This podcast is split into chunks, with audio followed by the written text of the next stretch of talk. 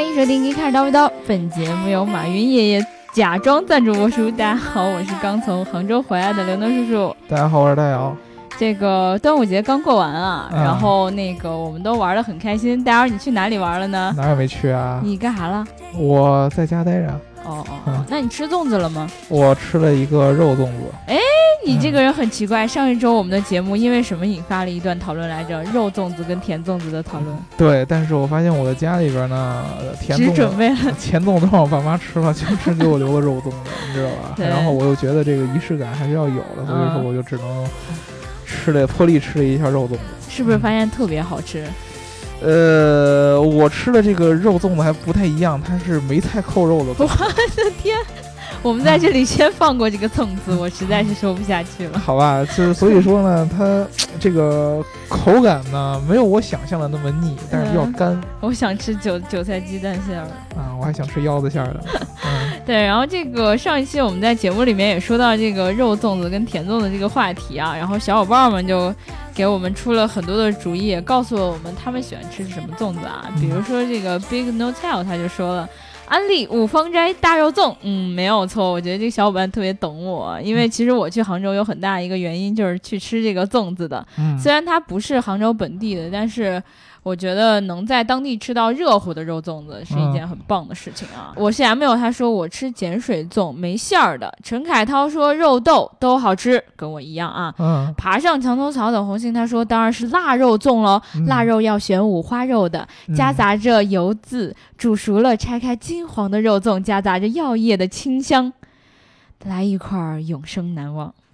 啊，对，还有一个问题就是嗯咱们那个吃甜粽的小伙伴，你会是蘸蜂蜜还是蘸白糖蜂蜜啊，啊？但是有很多粽子都是蘸白糖的呀。我小时候全是蘸蜂蜜的，因为蜂蜜还有一有点钱的家族啊，助消化，你知道 吗？你像我们这种穷孩子就只能吃白不，糖。你们北京人喜欢吃白糖，我也不是很懂。嗯吃那个烤鸭里面也要蘸白糖，我就那个是不一样的，烤鸭是分不同的位置、啊，知道吧？就是呃传统上来说，烤鸭要吃到有头有尾，就是嗯上来这个鸭子以后，需要把头切下来，嗯然后把胸前最两最脆的两块皮拿下来，那块皮嗯，是可以，对，是是它它它不是肉，它是皮、嗯。啊，那块皮是可以蘸白糖吃的。奥斯卡最佳男路人没有，他说纯糯米清香粽啊，这个我小时候也是这么吃的，然后就纯直接糯米，直接蘸蜂蜜。不就一白棉呃不白白白米疙瘩吗？对呀、但很好吃，蘸蜂蜜真的很好吃。其实有有有枣没枣，这对我来说不重要。有枣没枣打三竿子。那 萨屯儿妖精的尾巴，他说粽子，我真的出国之前真不知道还有肉的。我是北方山西的，从小到大吃的都是枣儿的，出国之后才知道原来粽子还有肉的。去吃广式早茶也有肉粽，虽说不习惯吧，但是也没有到不喜欢吃的，偶尔吃吃也不错。只能说中国地大物博。嗯是这个同学，你我的我的经历应该跟你差不多啊。我小时候长大的时候也都是一直没有想象过，就是粽子会有肉的我也是，啊。然后到后来以后上了大学，然后呢，因为有这个天南海北来的这个对同对学，对吧？所以说大家互相一交流，会发现哎还有肉的粽子，感觉自己的人生观受到了颠覆。打开了新世界的大门儿，好不好？嗯，是这样的。对，然后最后一个评论，我觉得一定要念到啊，因为我们上一期聊的是这个莲花汽车，对吧？然后也说到吉利入主了它。嗯所以这个何有考之他说，吉利汽车近几年的产品力主要表现在整车做工上，但底盘悬挂一直没有什么亮点。即使是标榜年轻运动的帝豪 GS，在近十万的售价基础上，也只是用板车悬挂，而相近价位的奇瑞艾瑞泽七则在用后独立悬挂。最巧的就是调教艾瑞泽七的底盘悬挂的工程师，之前就是路特斯的工程师。吉利这次入主宝腾，可能更多的还是想完善产品技术储备。沃尔沃主动安全 DSI 变速箱虽然不成功啊，然后路特斯的底盘悬挂，吉利的这几年的迅猛崛起离不开政府背后扶持。李总跟习大可是一条杠。我其实还挺了解奇瑞和吉利的，因为我之前在这两个品牌的店里当过市场经理和内训师。好，，最后这句话装逼装的非常非常非常好。对对，我给你点一个满分的赞，你知道吧？就是这种先抖知识点，最后再装逼的方法，深得我心。对，这就是大眼儿。对我对你整个这个这段话呢，就是说吉利其实在中国的自主品牌里边算是非常非常有追求的，嗯对吧？从国外不管是从沃尔沃还是从现在从莲花吸取他们的技技术储备，对。沃尔沃的主动安全，然后莲花的底盘调教。刚才聊了这么多小伙伴的评论，嗯，其实大家应该也猜不到我们今天要聊什么，对吧？就像我可能现在坐在这儿，我也不知道原来我今天真的是要聊这个话题。呃 对，以为要聊什么儿童节特别节目。哎，对所以我们今天要聊一个什么样的话题呢？之前我在这个呃上周呃不是就是这个端午假期。嗯，对啊，啊，我在这个家里这几天，你正好问我去干什么，我除了在家待着，我就是出门去开这个车，哦，啊开车来着，因为因为一个人开的吗？呃还有我爸嘛，带我爸哦一块儿出去开车嘛。我以为带着小姐姐开车呢，这么正经，我都不好意思开车了。没有，然后我因为因为因为那个车换了以后，我还从来没开过。但是其实我后来发现了一个非常非常重要的一件事儿，就是虽然这个座椅很舒服，但然后是你看着质感也很不嗯错，但是它并不是皮的。不是皮的，对，因为你皮优的，对，当然，当一个人去想，就是说，你像雷克萨斯这样的，算是高端的品牌，算是就算是豪华车，嗯嗯嗯虽然它不算一线的，就还不错奔驰、嗯宝马那样的豪华车，但是它也算豪华品牌嘛。它的这个座椅应该是皮的，就是真皮的。没错啊。，对，但是呢，你进这个车，如果说是一般对这个皮这个材质不是很敏感，的，嗯对，不是很敏感的小伙伴，可能你分不出来，你觉得它的材质好像哦，就是皮像我一样，啊对，但是我这个人恰巧就是对皮有一种很偏执的研究，嗯你知道吧？所以说我就去，呃，仔细的感受了一下，发现它确实不是。舔一舔，闻一闻，泡一泡，呃，舔一舔都用不着，但是闻一闻确实是可以的，嗯对吧？然后呢，我就发现它确实不是真皮啊，因为这个网上也是好多人都这个说过，就是现在很多的这个豪华车，它的这个座椅看起来虽然像皮，但是其实都嗯不是真皮的。所以说当时我就呃想到了这么一个问题，也之前有好多这个人曾经问过我，就是真皮座椅。仿皮座椅以及我们传统意义上来说廉价的这种织物座椅到底有什么区别？然后呢，它到底上感受上有什么不同？然后各有哪样的优缺点？其实我们这一期跟大家聊一聊这个。在这个车汽车刚刚诞生的时候，我们最早最早跟大家聊这个定制化的那期节目的时候，曾经跟大家说过一个行业叫做呃 coach building，就是车身的这个建造。啊，呃，这个行业其实当时其实就相相当于咱们现在今天的那个房屋装修一样，啊，在这个一个车卖给一个人用户之后，然后这个客户需要再找一个专门的一个类似于装修队的这么样一个小的一个公司、或者说是作坊，嗯把它这个车身的底盘嗯做一个车身的一个内饰，嗯啊，以及呃里边的一些装潢，还有一个外壳给做出来。这其中最重要的一部分就是座椅。这个座椅是要由这个 Coach Building 的这个公司或者说这个团队单独给你按你的需求来定制的。啊，一般情况下的座椅有一个词叫 upholstery，就是整个这个座椅的包裹的材质和材料。这个是这个是呃用户可以定制的很大的一个空间，因为嗯其实当时的这个汽车上这个车身座椅的定制和我们一般的这种做家具没有什么很大的区别。对呀，就跟做沙发的原理是一样的啊，用这个里层是用这个木质的这么一个板子呃架子嗯啊，嗯就是整个座椅的一个架构，然后呢再加入一些这个金属制的弹簧嗯，啊作为支撑，然后弹簧上面是一层棉，然后一个垫上去，然后棉外边儿让我呃回忆起了我家的沙发，对吧？然后棉里边还有一些填充物，比如说有可能有马毛啊，对有一些纤维啊，对对对然后最后外边再包上一层，要不然是织物对啊，就是比如说棉棉布。嗯啊，麻布，然后或者说是皮，就是更有钱的用皮。但是当时有很多这种很特别的设计在里边儿，比如说你的这个织物可以呃用各种各样的颜色，格子的呀，嗯，然后甚至什么羊毛的呀，苏格兰格子啊，苏格兰的格子啊，然后羊毛啊，然后皮质也有什么翻毛皮呀、有纯皮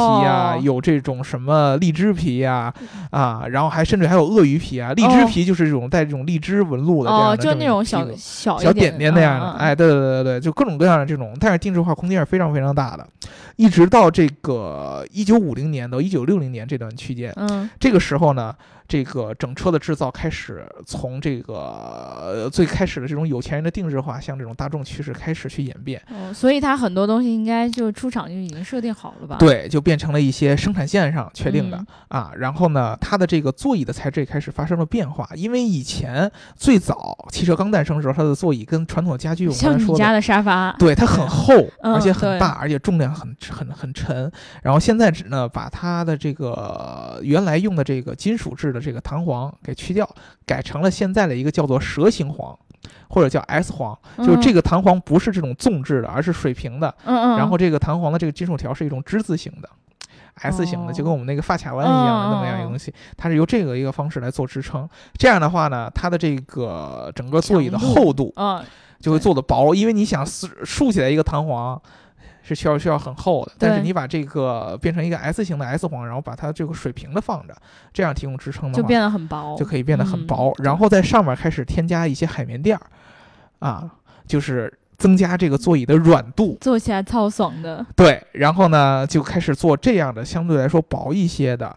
然后定制化相对来说会低一些的，但是更容易走量的这样的座椅。然后就到了七十年代，七十年代出现了一个问题，就是美国爆发的石油危机。石油危机出现呢，导致一个什么结果呢？就是车为了要省油，所以说重量是一个特别重要的一个问题啊，要尽自己的全力把车身做的轻量化。所以说，他就在座椅上也下了同样的功夫，进一步的让座椅轻量化，然后进一步的让座椅能更容易的在这种大型的自动化生产线上生产。所以说，就连原来的这这个蛇形簧也给去掉了，让这个所有的座椅的支撑全自来，哎，全部来自于这个海绵。这个海绵可能是高密度的，或者说有的这种豪华车为了强调舒适性，它用的是那些中间会带很多泡泡的这样的海绵。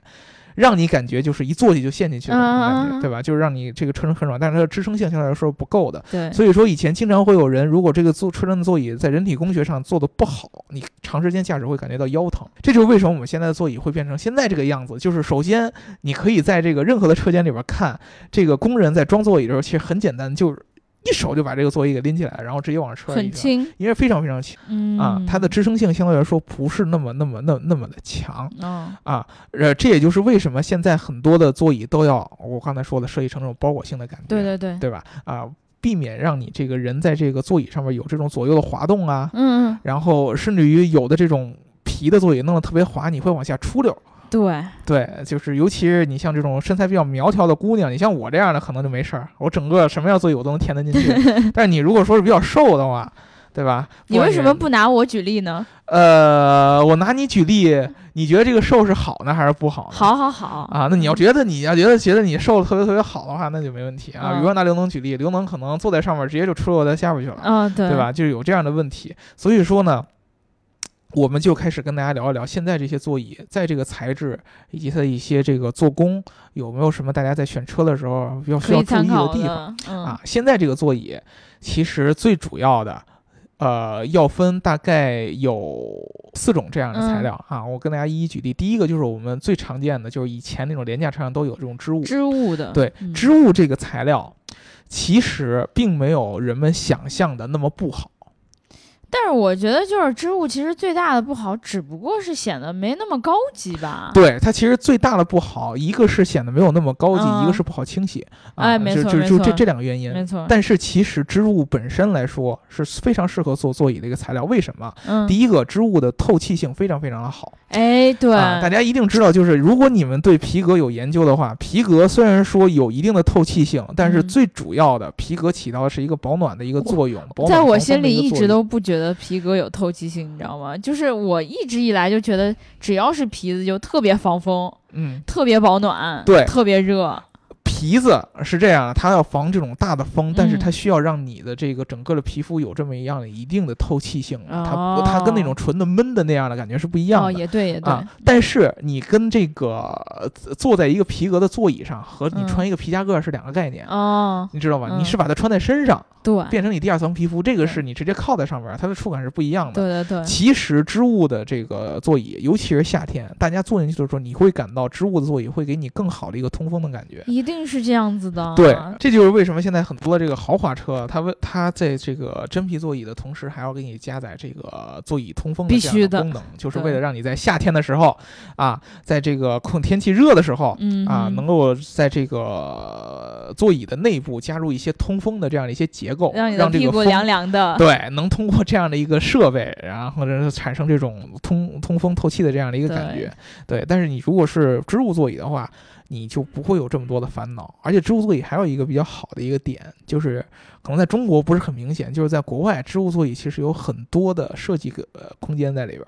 织物座椅设计空间呃，比如说花儿吗？啊，比如说花儿的呀、格儿的呀，就这样。中国的可能就是大家一般觉得这个车里边儿织物座椅没必要设计那么花儿，但是国嗯外有一些那种定制化的呀、嗯改装的呀，他们希望这个注意的织物座椅，比如说有一些花的格子，比如说一些图案啊，这些是要比皮革的这个操作空间要大一些的。所以说织物座椅啊，大家不要说过分的贬低它，其实在有一些的情况下，它是要比真皮座椅它的舒适性，我可以说不比真皮座椅的舒适性差。贬了半天皮质座椅，但是真皮的座椅有一点是织物座椅永远也比不了的。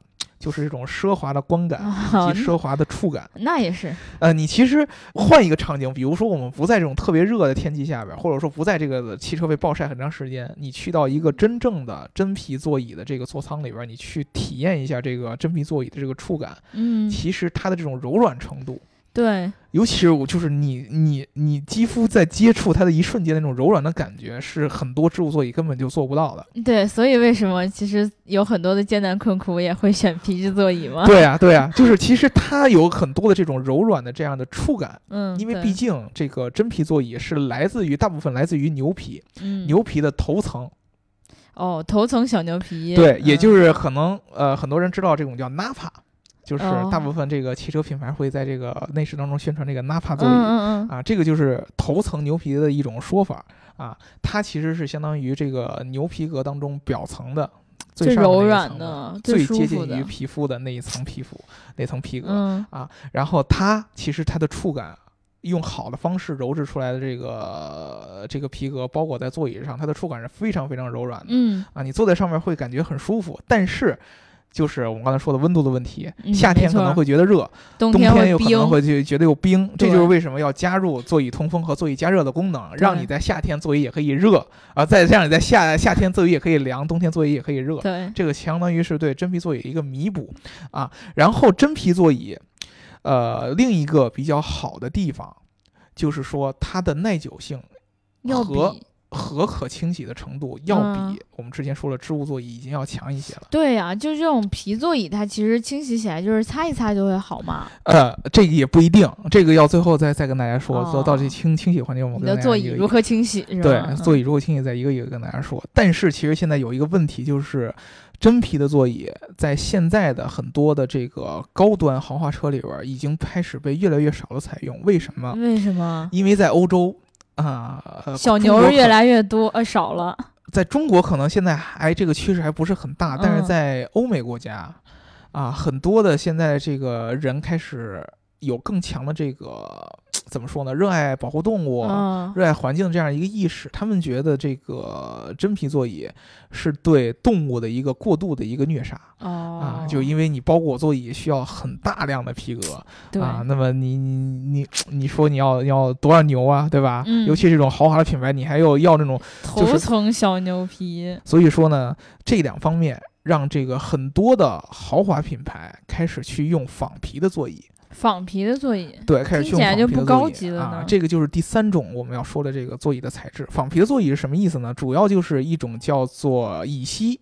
乙烯啊，乙烯的乙烯基的一些材料，嗯其实就是我们说的 PU 和 PVC 哦，这些材料，在以前也被用过这个制作车身的座椅，但嗯是呢，这个化学合成的这样的仿皮的材料，它的技术其实在逐渐发展的。那不是会有很大的味道吗？味道是要有的合成的。这就是为什么我跟管总都有一个一致的观点，就是雷克萨斯车身内部的味道很大，因为雷克萨哦斯内部其实用的就是 PVC 这样的合成的仿皮啊。一下逼格就下来了。呃，这个其实你如果说你不仔细去看的话，嗯啊，或者说你去闻这个味道的话，你基本看不出来这个仿皮和真皮的一些触感以及嗯质感上的差别。它现在的这个 PVC 的技术已经发展的非常非常非常到位了，嗯就可以做的以假乱真。从触感到它的这个整个摸起来的质感来说，可能也就相当于从柔柔软程度上来说，跟那种 Napa 那种特别柔软的头层皮革还有一定差距。嗯，但是跟一般的这种中低端的这个真皮座椅已经没有什么区别了，但是就是味哦道。就是逃不开。呃，味道是逃不开了，确实嗯还是有。呃，现在很多的这个，比如说宝马的三系，嗯，奔驰的 C 级，包括雷克萨斯的大部分的车，这个呃出呃入门级的车都配备的是这个仿皮的座椅。虽然说你可能你进 4S 店你一看啊，看车门一看来还是很豪华的，嗯都是全皮的一个包裹，方向盘也是全皮的，然后座椅也都是全皮的，然后也是黑色的有，然后米色的有，让人觉得都是皮革的颜色。但是其实它都是 PVC 的材料。不同的厂家有不同的叫法，比如说宝马会有一个自己单独的一个供应商做它的这个仿皮嗯座椅，然后奔驰也有自己单独的供应商，然后雷克萨斯也有自己单独的供应商，但是嗯他们无一例外都是仿皮的。这些皮革在一定程度上降低了这个车的生产成本。对啊，对啊，你是可以去选装的，吗对你你是可以去选装真皮座椅，但是一往往都要加好几千块钱。对，这个价格其实是相对来说还是很高的。然后而且又觉得没啥必要啊没啥必要反正别人也看不出来，啊，看不出来。这个逼格也有，但是其实，但是其实它相对来说，在某一些触感上，如果就是你对这个皮革有特特别别深的了解和研究的话，你是能感觉出来一定区别的。嗯，但是这个仿皮座椅除了这些便宜，还有一个好处就是它其实比真皮更好清洗，它是所有的这个座椅材质当中最好清洗的一种。就它才是可以那种糊造的那种。对啊，哦然后也是一会儿再跟大家聊这个具体仿皮怎么清洗。最后一种其实是一种类似于翻毛皮这样的材质，翻毛皮的那个，我见过哪个车上用过来着？哪个车来着？很多的其实这种运动型的赛车哦上面是喜欢用这种翻毛皮的这个材质。是因为它摩擦力比较强。对啊，翻毛皮的材质就是这个它的包裹性和嗯这个、呃怎么说呢，粘合性比较强，对对对，让人坐在这个座座椅上面更有这样的摩擦力，对可以坐得更稳一些。像我们这种瘦子也不会轻易的滑下去。对对，所以说在这个跑车当中，运动型车型上边，你会让这个人在这个座椅当中有更强的这样的包裹感嗯，对和这样的这个稳定感。对啊但是这个翻毛皮其实大部分都不是真皮的啊。我们知道，其实翻毛皮是也是真呃真皮的一种鞣制方法。对啊对啊，啊，就是它的不是光面的，而是这个绒面的，就是反毛的这种这种材质，一般这个英语叫 suede，嗯，对吧？但是其实大部分车上的用的这种反毛质感的，不管是在这个仪表盘上有有的有这种嗯绒面质感的，还是这种座椅上，其实大部分都不是真正的皮，而是一种日本的来自于日本的一个合成材料叫阿肯塔拉。这个材料它是一个非常非常非常高端的一个合成材料。啊，它的这个合成质感可以完全做到以假乱真，就是跟这个翻毛皮的质感几乎完完完美的就是切合在一起。那为什么一开始就不用真的那个翻毛皮，而要用合成的这个呢？因为真的翻毛皮，首先它很贵，比皮的还要贵吗？比皮的可是价格是差不多的，它有特哦特殊鞣制发的，而且翻毛皮相对来说，它要比这个全尺寸的头层牛皮要薄一些哦，啊，因为它有个特殊鞣制方，等于说嗯你要把头的那层光面给刮掉。哎，对对对，啊，所以说它对要一般比这个头层牛皮，就是呃叫 four grain 的，就是全尺寸的头层牛皮要薄一些，然后所耐久度会耐久度会差。哦啊，只有那些特别特别特别豪华的这样的品牌，会选择在座椅上用这种纯的这种牛皮质的反毛皮啊，那是因为确实这个质感会非常非常的好嗯，啊。反毛皮其实摸起来也好，对做对对对起来它的质，感都要更豪华一些。对，对，这就是为什么大部分其实赛车它的它的这个点并不在于说我一定要多豪华，嗯，而是要有这样的功能性。所以说大部分会选择这种阿肯塔拉这样的一个合成的材料。没错，啊，这个就其实我们说的大部分的这个汽车都会有的这几种的材料，嗯。对吧？下面我们就跟大家说这个清理方式。哎呦，这个清理的这个事情啊，我就觉得其实对于很多小伙伴来说是非常严重的一件事情。对，因为吧，我就发现了，我坐过很多的车啊，嗯就是不同的人、不同的性格，他选择的这种车的这种呃座椅材质肯定是不一样的。嗯，其次呢，他对于自己的车身的这个维护跟保养啊，也是太不一样了。对，比如说呢，有的人。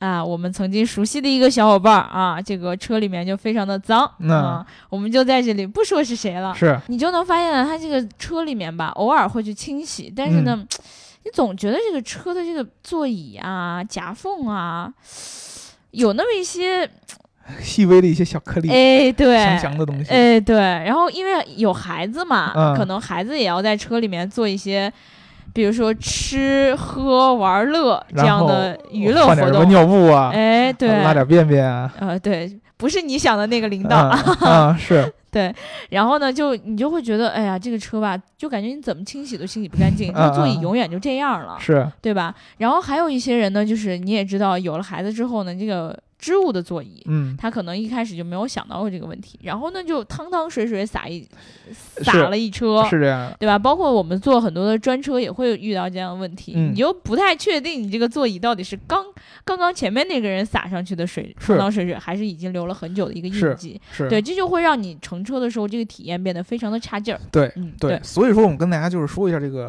呃整个这个座椅这些清洗的一些技嗯巧啊、和一些窍门儿。呃，从技术的角度哦，技术的角度，嗯，就跟大家说，就是最难清洗的就是织物座椅了。哎，对呀、啊，就是一般的这个车，为什么很多人不愿意买织物座椅？其实很主要的原因就是，如果你有洁癖的话，织物座椅真的很容易脏，而且很难清洗。哎，对，啊，它上面那种各种各样的这个这个呃织物的这样的一个毛孔啊、纤维的这个间隙啊，嗯都会让你呃撒在上面一些什么渣儿啊、呃对对对汤啊、水啊这样的，会残留非常非常非常难看的这样的印记在上面。你衣服一直不洗。而且还有很多的这种小伙伴，他都喜欢浅色的内饰，因为浅色内饰对对对，一进去以后，就新的时候会显得非常非常的干净嗯整洁，对但是一脏就没法看了。怎么能把这些上面这些残留的这些印记给清洗掉？没有可能吧？呃几个窍门儿，第一嗯个。就是如果你是一个织物座椅，而且你还非常悲剧的是一个浅色织物座椅嗯的话，请你在日常使用过程当中一定要注意，不戴个套儿，不是带套。我嗯我会最后会跟大家说带套的问题，我特别特别反对任何的汽车 所谓的内饰那样的套。嗯，一定要记得自己的车其实是自己的，除了家之外的，我觉得，啊、还有办公室之外的第三个生活生存空间了。嗯，是是是，没错，尽量保持它的它的整洁。你吃东西的时候尽量注意一点，不要拉了的脑到到处都是，要不然您就用个深色的。嗯然后如果说出现了这样的这些问题，一定要及时清洗。比如，比如说，你如果说你凑巧喜欢浅色的嗯，内饰，然后你又买的是织物的这样的一个座椅的话，你大概一到两个月你就清洗它一次。这怎么清洗啊？怎么清洗？跟大家说一下啊，就是织物座椅有一个非常非常好的事儿，就是它不怕水嗯，对对对，啊，而且它吸水的从是特别特别快的。任何的你看到的这些比较明显的这样的印记，其实都可以用这种高压的这个和高温的这个水蒸气给它冲冲冲碎掉。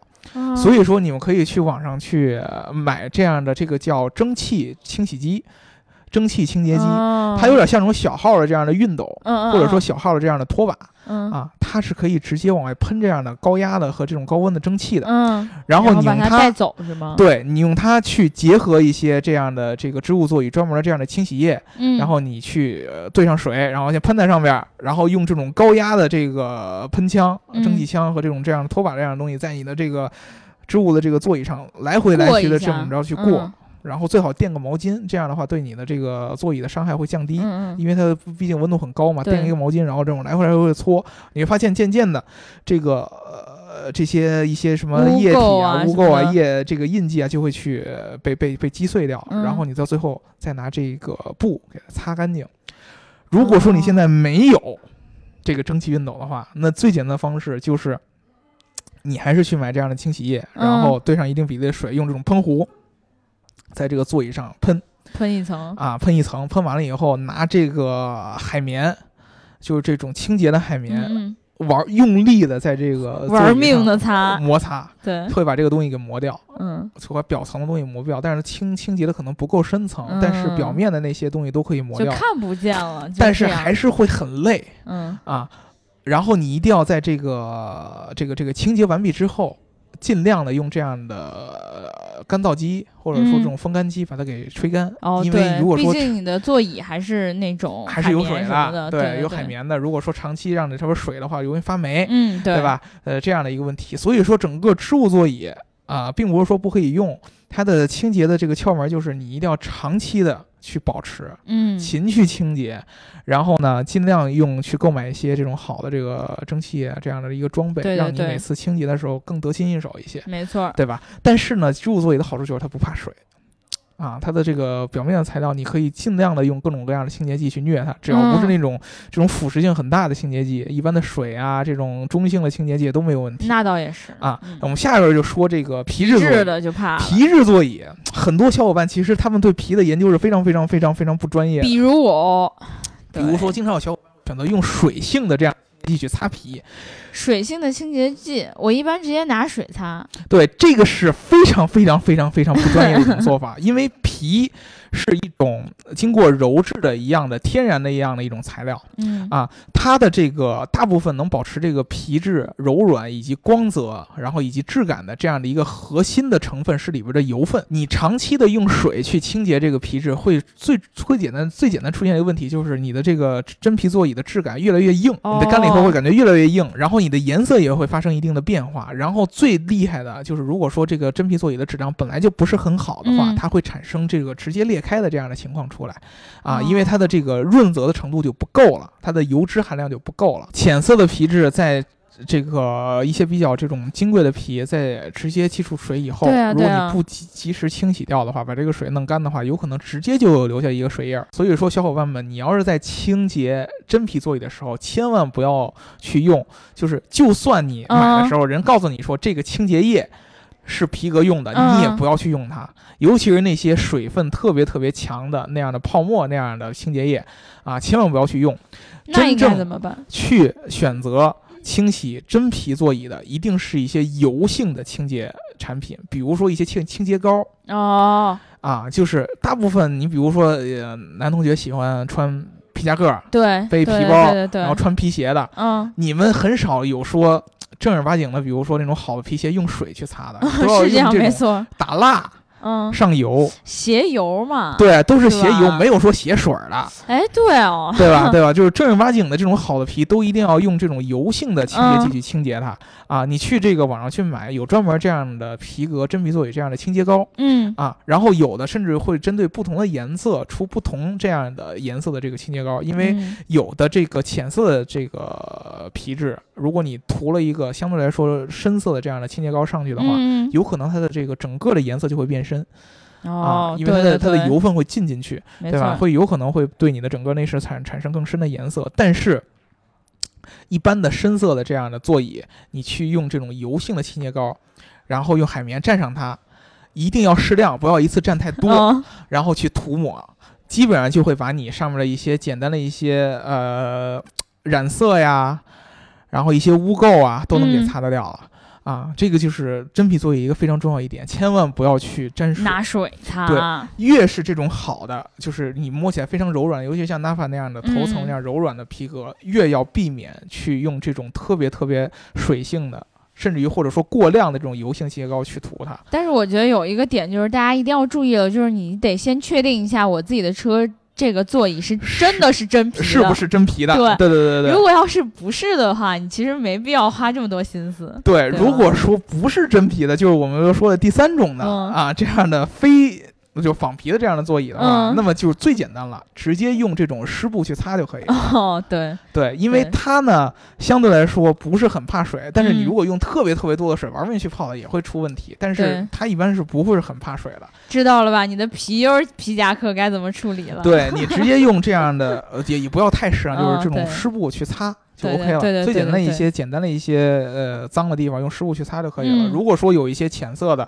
上面沾了一些染色，比如说有的人喜欢穿那种牛仔裤嘛，啊，对对对，尤其是男生喜欢穿这种蓝色的的，呃，这种这叫 raw denim，就是嗯原色的丹宁。嗯，它经常会出现掉色，你穿白 T 恤就白 T 恤都会都会被对染掉。你屁股那块儿就会被染上。对，嗯然后你经常会这种染在这个座椅上面，嗯那么你及时的用这个清水是可以擦掉的。如果嗯说你长时间没有清洁的擦话，它这个色儿进进去了，那你就嗯得用专门的清洗剂去做。没错啊，但但是这个相对来说仿皮就会更容易清洁一些。嗯最后这个阿肯塔拉是最难清洁的，因为它是反毛的这样的一个材质。翻毛皮一直以来都是最难清洁的，对不管是真的还是假的。对，翻毛皮有一个很重要的一个东西，它不简简单单要清洁，但是要去刷。对，啊啊！这个所有的翻毛皮都有专门的清洁的药水儿。嗯，啊，然后你喷上去以后，然后你要去用这个专门的这样的翻毛皮的刷子去给它刷干净，哎，对，啊把这些里边儿藏在这个翻毛里边儿的这些这些污垢都给刷掉，对对对，然后最后你还要把它刷的很柔顺。才能体现出整个这个感觉，因为它有一个顺逆毛的一个问题。对对，所以说其实最后这个翻毛是很难很难很难清洁的对啊，这也就是为什么这个很多一般的我们这个民用车辆很少用阿肯塔拉这样的这种翻毛的材质，因为反正你也清理不干净挺，费劲的。对就给你找事儿了。对，所以说呢，一般的清洁都跟大家这种说好了，我特别特别特别的在此呼吁的呼吁大家。嗯，尤其是我们大部分的车主都是男生嘛，你们在用车的时候一定要注意车内的清洁，因为车是体现一个人这个生活习惯的一个非常好的一个空间，哎，对，你知道吗？就是你可、呃、你的家里，我觉得乱一点儿，毕竟你自己大部分情况下你自己，或者说你跟你女朋友或者跟你男朋友一块住，你们两个就互相不嫌弃就 OK？了。对，对吧但是车其实是要带出去给人看的，对你哪怕是跟别人路怒的时候，你飙的时候，人家看一眼你那车呃对，对对，你冷不丁你不知道，你可能就是谁会看一眼你的车的情况是什么样，对这就跟一个人的仪容仪表是一样的，它直接嗯会体现这人的整洁程度。不要把车里边弄得很脏，比如说嗯随便的要堆一些奇奇怪怪的一些卡片啊，扔一些奇奇怪怪的垃圾呀、然后空瓶子到处放啊，对啊，保持你车内空间的一个整洁嗯和这个清。主要是要清洁，不要让嗯到处都是脏东西啊、碎屑啊对对什么的。嗯，呃随身备一些小的一些吸尘器，随意吸一下。随身带小吸吸尘器，随身吸一下，我就觉得这个可能对于大部分来男生来说是不太可能的，因为小吸尘器有这样的一些车载的这些设备是非常嗯非常非常好的，就是嗯它可以直接放到你的手套箱或者说你的后备箱里边，嗯，你没事儿拿出来就可以去吸一下嘛，对不对？哎，觉得不太可能。对，最后还有一种终极的。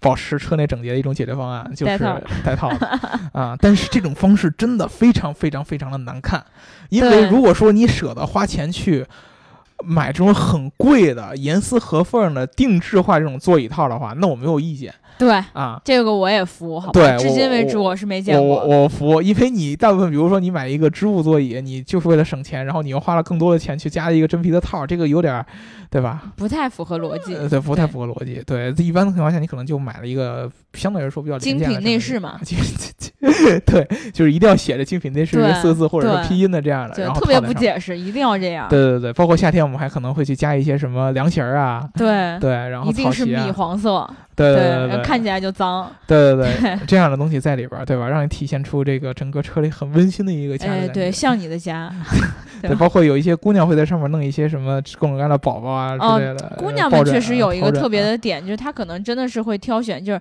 呃，可能也不是说车，呃，买车的时候钱装的那种，嗯，他一定是要在淘宝上精心的去挑选。